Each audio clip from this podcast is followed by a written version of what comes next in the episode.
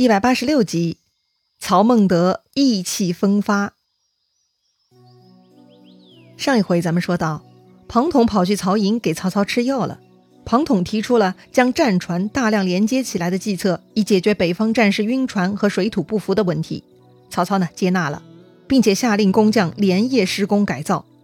啊，既然曹操上当了，庞统呢就可以放心离开了。正当庞统辞别曹操，来到江边。准备坐船回南岸的时候，突然啊，他被一个人一把给扯住了。那个人还说：“你好大胆！黄盖用苦肉计，看则下诈降书，你又来献连环计。你们拿出这等毒手来，只好瞒曹操，却瞒不了我。”啊，谁呀？把东吴和庞统的计策都给看穿了。庞统被吓得是魂飞魄散呐，赶紧回头去看。原来抓住自己的人是徐庶，哎呦妈呀，吓死个人！徐庶和庞统呢都是老相识了，他们都跟水镜先生来往密切，往日啊都在一起谈天论地的呀。庞统左右看看呢，只有徐庶一个人啊，这才放下心来。庞统呢就对徐庶说了：“要是你说破我的计策，那就可惜江南八十一州百姓，他们就都被你给送命了呀。”徐庶看庞统是在狡辩啊，他就笑了。那这边曹营八十三万人马就不是性命了吗？对呀，曹军被烧，死的也是人呐。庞统呢，有些没底了，他还真的有些担心徐庶说破他的计策。庞统就问徐庶了：“元直是真的想破我的计策？”哎，如果徐庶要破掉庞统计策，那庞统啊就得另外想办法了。那徐庶会这么做吗？哼，当然不会啦，他是逗庞统玩呢。一方面呢，徐庶一直感念刘备对他的情谊，心存报答，对刘备不利的事情，徐庶是不会做的。另一方面呢，曹操逼死徐庶老母，这是有仇的。徐庶说好不会为曹操设一个计谋，当然也包括不说破庞统的计策啦。这会儿徐庶在岸边伏击庞统呢，其实是来讨一个脱身计策的。免得困在此地陪葬曹操嘛？哦，是为了这个呀！小菜一碟。这庞统是一肚子主意，他立刻呢在徐庶耳边低声说了两句。凭徐庶的悟性嘛，就知道后面该怎么做了。徐庶听了庞统的话是非常高兴，拜谢庞统。然后庞统呢就赶紧坐船溜回江东了。那庞统对徐庶说了什么呢？哎，其实呢就是两个人的名字：马腾、韩遂。哦，这两个人不是在西部地区发展吗？为什么他们能帮徐庶脱身呢？哎，还记得咱们说过，东吴内部为了是否投降曹操而争论不休，最终还是周瑜回来帮助孙权下定决心的嘛？当时周瑜给出的非常重要的主张作战的论据呢，就是曹操犯了四条兵家大忌。正因为如此，破曹希望非常大。那这四条大忌中的第一条，就是说北方还没有平定。马腾、韩遂就是曹操的后患，后患未除却跑出来南征，这就是曹操的大漏洞。徐庶是聪明人，被庞统轻轻一点呢，他就想到了可以利用马腾、韩遂这个后患的方法了。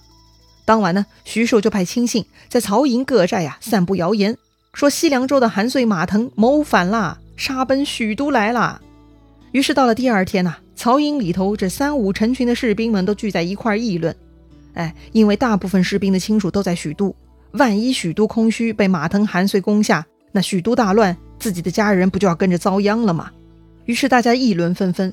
而这种军中谣言嘛，很快就被人报告曹操了。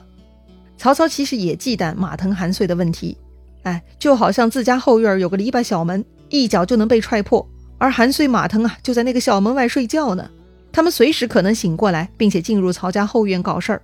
所以曹操啊，几乎是像赌博一样，趁马腾、韩遂睡着的时候出来打秋风的。眼下此事呢又被提起，曹操就慌了，赶紧召集谋士们商议。曹操说呀：“我带兵南征，心中所担忧的也就是韩遂、马腾耳。军中谣言虽没有确认虚实，但不可不防啊。”正在这个时候呢，一向不说话的徐庶站了出来，他说呀。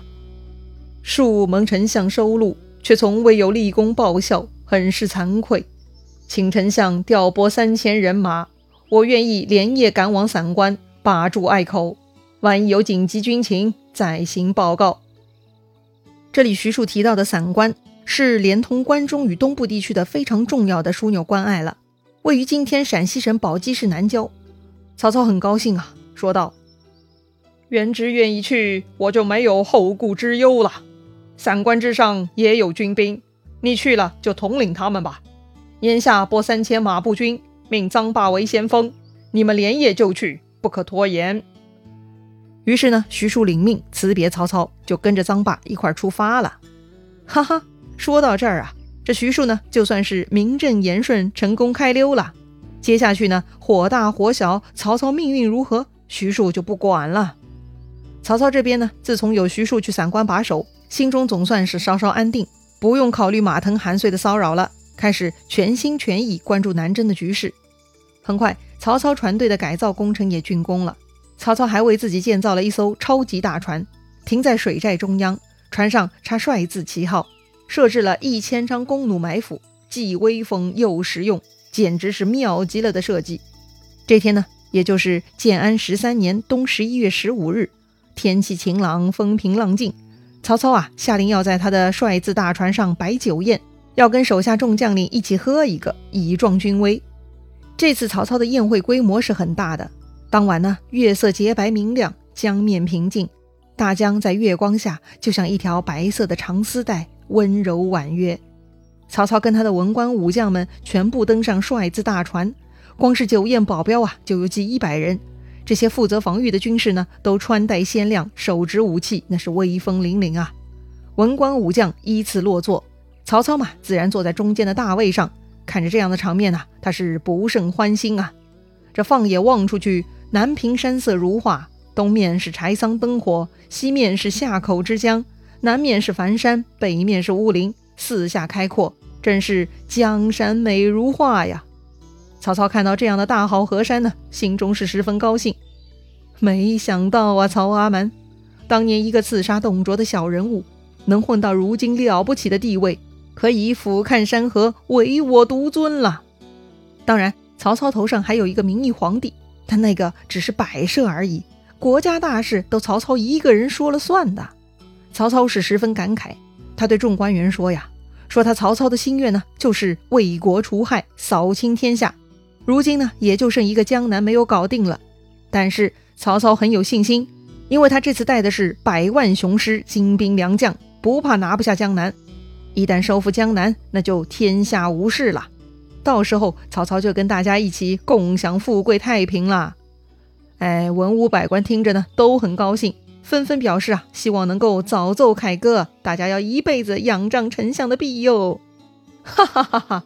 曹操太高兴了，这天气好，风景好，说话好，心情好，曹操此刻简直是如入仙境啊。于是呢，曹操下令开席，大家畅怀痛饮，一直呢他们喝到了半夜。这个时候啊，曹操有些醉了，他手指南岸就说了：“周瑜、鲁肃不是天使，这回有了投降之人，就是他们的心腹之患，这就是天助我也！”哈哈哈哈哈！荀攸听曹操开始说机密了，有些担心，上来劝阻曹操，让他别说了，小心泄露。但曹操已经嗨了，他才不管呢。反正在座的都是自己人。曹操啊，继续说：“刘备、诸葛亮，他们居然以蝼蚁之力想撼动泰山，何其愚蠢呐！”说完这些呢，曹操啊还不肯闭嘴，他还继续说：“我今年五十四岁了，要是得到江南，我有一个小想法。”当年乔公是我好友，我知道他的两个女儿都是国色天香，不料被孙策、周瑜给娶走了。要是这回能得到江南，我一定要娶了二乔，养在我新建的铜雀台上，作为万年之乐。那我就满足了，哈哈哈哈！说完这些呢，曹操是哈哈大笑。哎呦我去！诸葛亮激将周瑜说的话，原来都是真的呀！这曹操老色鬼明知道二乔已经嫁给孙策、周瑜了，居然还在打人家的主意。这会儿呢，曹操喝醉了，他就把心里的想法全都给说出来了，还真是不害臊啊！当然了，也没啥值得曹操害臊的事儿哈。当年曹操看上张绣的婶婶，搞得张绣投降了又再反，结果曹操落荒而逃，害死了自己的长子，并且因此呢，伤害了原配夫人的感情。从此夫妻关系破裂。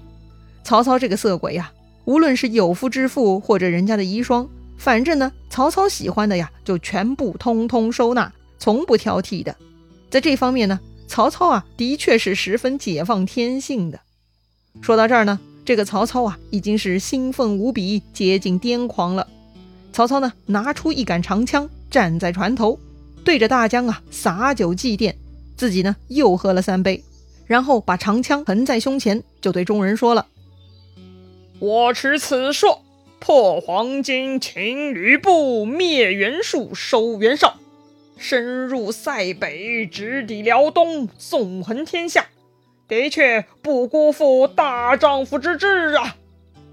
今夜对此夜景感慨良多，我当作歌，汝等贺之。”曹操呢，这就是意气风发嘛，他要唱歌，哎，其实也就是类似吟诗这种哈，只不过是需要打拍子的那种吟唱。曹操这首歌呢，其实很有名的，后世称之为《短歌行》，一共呢一百二十八个字，水平是非常高的。其中呢有好几个我们耳熟能详的名句哈，比如“对酒当歌，人生几何”，再比如“何以解忧，唯有杜康”。曹操呢说了一大堆，最终呢是希望天下归心。曹操这个人呢是个综合素质非常好的人物，他呢被称为政治家、军事家、文学家、书法家，可见啊他在这么多方面都有过杰出深刻的钻研和成果的，也是不得不服啊。那说回曹操的歌唱现场哈，当时呢曹操在上面唱，大伙儿呢在下面打拍子，气氛是非常棒的。曹操唱完呢，大家一起哈哈大笑，非常享受。哎，但就在这个美好时光呢，突然有一个没眼色的家伙呀跳出来扫兴了。他居然指出啊，曹操刚才那首歌有问题，说其中有一句歌词有问题，不吉利。什么？人家曹丞相可是文学家，居然敢挑战文学家的作品？那这个人是不是也喝大了呀？到底是谁呀？曹操眯眼。定睛一看，说话的人呢是扬州刺史，姓刘名富，字元颖。这个“富”字呢是左右结构啊，就是复习的“复”，左边加上一个香气的“香”，馥郁芬芳的“馥”。